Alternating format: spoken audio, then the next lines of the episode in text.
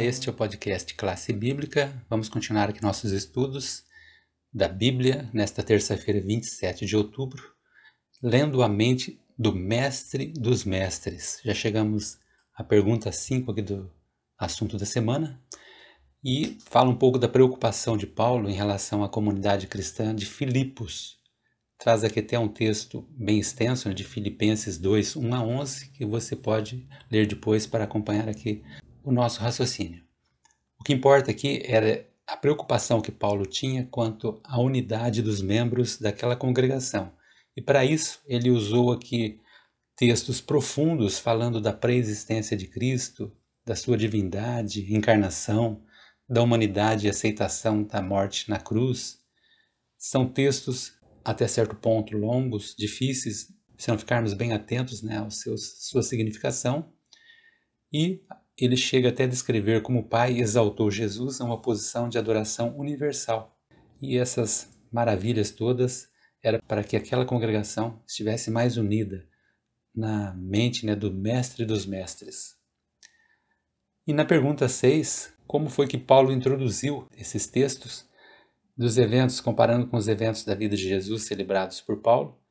Quais ele esperava que os cristãos refletissem em sua vida? O texto está lá em Filipenses 2, 6 a, 6 a 11, e o Luciano é que vai comentar com vocês. Luciano, tudo bom? É com você. Olá, Jaziel. Olá, você, querido ouvinte, que está nos acompanhando aí do outro lado da telinha. Muito obrigado pela sua participação. É sempre bom poder contar com a sua presença aqui no nosso podcast Classe Bíblica, o estudo diário da Palavra de Deus. Na pergunta número 6, nós vamos entender um pouco sobre o que Paulo fala ali no capítulo 2 de Filipenses, dos eventos da vida de Jesus, desses eventos que foram celebrados por Paulo, e o que ele esperava, né? na opinião de Paulo, o que ele esperava que os cristãos refletissem em sua vida. E aí, para que nós possamos realmente entender isso, é, é sempre interessante que nós façamos a leitura, a leitura bíblica e tentam, tentamos tirar um pouco mais de proveito sobre essa reflexão. E Paulo, portanto, ele esperava que os, que os cristãos de Filipos eles fossem inclinados a discussões, aprendessem com Jesus e com sua encarnação. E aí a gente pensa, né? Se Cristo adotou a forma humana, assumindo a forma de servo, tornando-se em semelhança do homem e até se submeteu à crucificação, né? Porque aí, no momento de sua morte, Cristo foi crucificado. Quanto mais ele deveria se submeter uns aos outros por amor. Eu acho que essa pergunta ela é uma pergunta bem reflexiva para que nós possamos entender quão grande foi o amor de Cristo e quão grande é o seu amor e por que que esse plano da salvação ele está tão ligado a nós. Isso é muito importante. E justamente por isso nós somos lembrados que há muito a se aprender com Jesus Cristo. Que Jesus Cristo é o nosso mestre, o mestre dos mestres.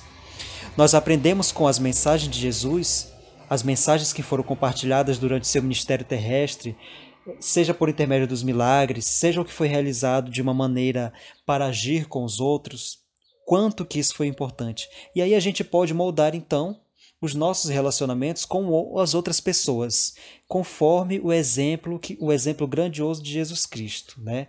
A sua complacência e disposição de trocar as glórias dos céus pela manjedoura, que foi o local ali onde ele nasceu. A gente está tentando aí fazer o resumo da, do ministério de Jesus Cristo na Terra, né?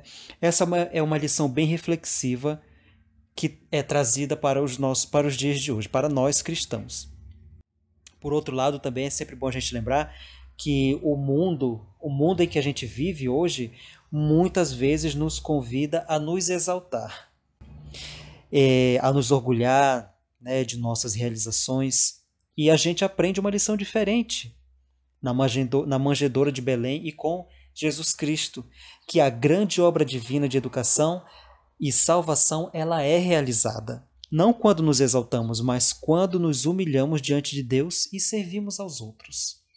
Esse é o grande exemplo que nós precisamos seguir. E aí eu quero te deixar uma pergunta, quero te fazer uma pergunta. A sua humildade, ela pode ser uma poderosa oportunidade de refletir Cristo para os outros? De você tentar ser espelho, assim como Cristo também foi durante seu ministério? Pense nisso, uma excelente terça-feira e até a semana que vem. Grande abraço.